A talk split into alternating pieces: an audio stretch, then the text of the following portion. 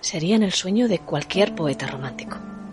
Más allá de la iglesia que hoy en su detrimento se levanta sobre el solar de Ayes, en Peñamellera Alta, las ruinas de San Salvador, San Pedro de Plecín, en adelante San Pedro de Plecín, resisten orgullosas al abandono y a la dejadez administrativa que amenaza con convertir en polvo somos, polvo seremos, una de las más bellas muestras del románico asturiano. Pero el olvido se ha enseñoreado con Plecín. Ya lo dijo tiempo atrás, en 1900, en Asturias, su historia y monumentos, don Fermín Canella. De los restos del viejo templo bizantino de Plecín, dijo, solo queda bellísima portada de triples arcos, resguardados por la hiedra, luciendo en las capillas caprichosas figuras de hombres y animales, todo de sumo gusto, y acreditando lo que debió ser la primitiva y bella construcción, cuyo recinto se destinó posteriormente a cementerio. Dícese que fue fundada por el conde don Luz Vela y fue suprimida en 1657. Con un poco, se lo voy a confesar, con un poco de tembleque por corregir al mismísimo Fermín Canella. De lo anterior el polígrafo falla en dos cosas. La fecha de supresión, que se ha de atrasar a 1787, y el que haya habido capricho en el trazado de las figuras que aún hoy pueden apreciarse sobre los desvencijados canecillos de la portada de Plecín. En la primera mitad del siglo XVIII, una misteriosa decisión provocó el abandono del antiguo templo de San Pedro de Plecín el deán Juan de Mier y Vilar, natural del pueblo y a la sazón inquisidor general de México, financió la construcción más próxima al pueblo, sí, pero a apenas medio kilómetro de la iglesia vieja, de un espectacular templo de mármol, que González Aguirre, en su Diccionario Geográfico y Estadístico de Asturias, llega a definir como el Escorial de Asturias. Su consagración a San Pedro provocó el abandono de la antigua iglesia cuyo ábside seguía siendo utilizado como camposanto en 1897, cuando González Aguirre atribuye su sustitución a que estaba en ruinas. Labor futura para el historiador, para los historiadores, podría ser tratar de explicar por qué, de ser cierto esto, no se optó por reconstruir un templo de tamaño y trayectoria histórica considerable, sino por levantar una iglesia de nueva planta con materiales, pues, mucho más costosos. Pero ese es solo el final de la vieja iglesia. Sobre sus orígenes se hablan los estudios de su posible situación sobre los restos de una capilla prerrománica. Ya lo ven, así es la historia.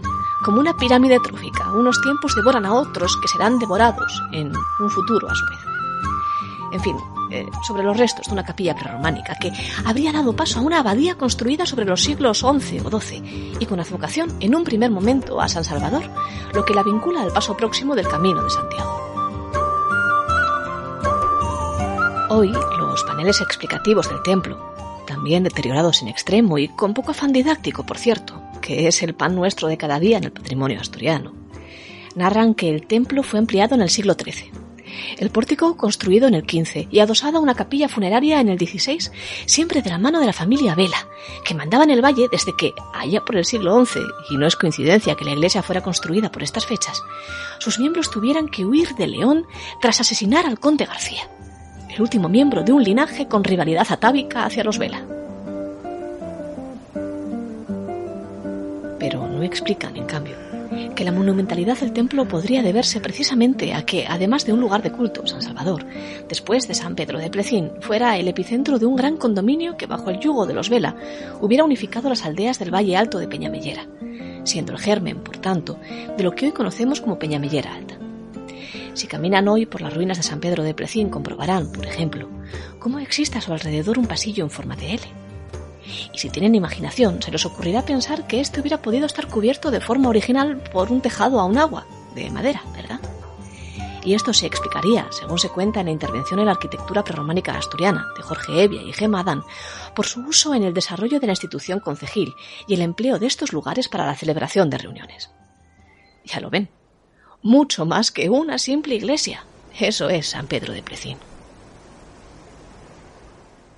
De haberse mantenido en pie, San Pedro de Plecín sería una de las maravillas del arte románico en Asturias.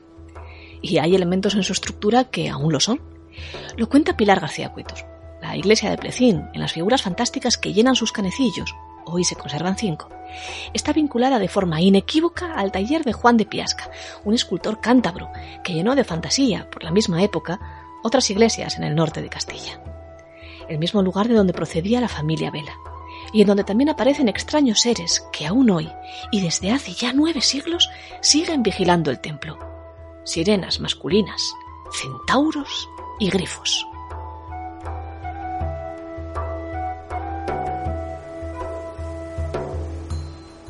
Y dice García Cuetos.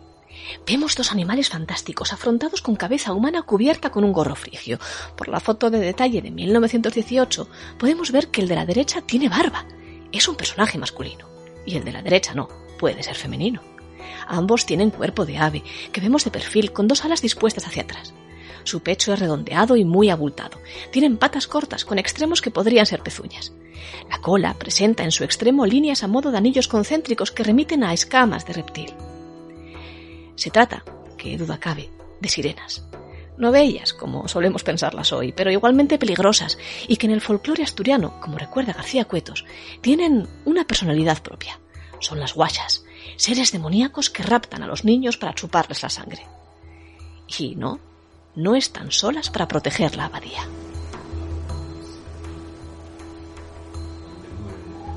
Las acompañan grifos y centauros. Los primeros, la fusión entre el león y el águila, fieros seres arados que en plecín se envuelven en hojas de acanto. Los segundos, cuerpo de caballo, cabeza y tronco de hombre. Luchan con los brazos y marchan sobre sus patas y no es fácil interpretarlos para el escultor que los modela, aunque sí para el espectador que los contempla, y que siente cómo, en el espacio que divide lo sacro de lo mundano, el interior de la iglesia y el exterior, se le representan, como en las páginas de un cómic, los peligros que aguardan a quien no acceda adentro de la iglesia, en el sentido literal, pero sobre todo en el figurado. Visiten lo que hoy queda aún, por el momento, de San Pedro de Plecín. En los últimos años, las labores de restauración de las ruinas han conseguido afianzar, al menos en parte, los muros del viejo templo, lo que queda de los muros del viejo templo. Pero la hiedra, como en un ensueño romántico, vuelve a cubrir ya las piedras que durante siglos vieron nacer, crecer y morir a los habitantes que se cobijaron bajo sus grifos y sus sirenas y sus centauros. Único universo fantástico en un tiempo donde lo más duro de la realidad, de la vida, se imponía a golpes de miseria, de epidemia y de crimen sobre los parroquianos de Plecín.